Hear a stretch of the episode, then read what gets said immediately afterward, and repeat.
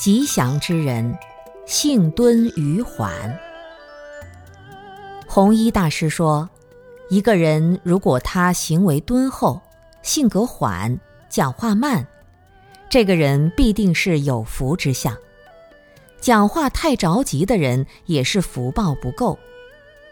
除了讲话要慢，性格要敦厚缓和，他脑子还要灵光。脑子不灵光、慢半拍的那个不算，就是性格态度都要很温和、很缓的这种人，实际上嗔恨心就很少。佛经里说：“一念嗔心起，百万障门开。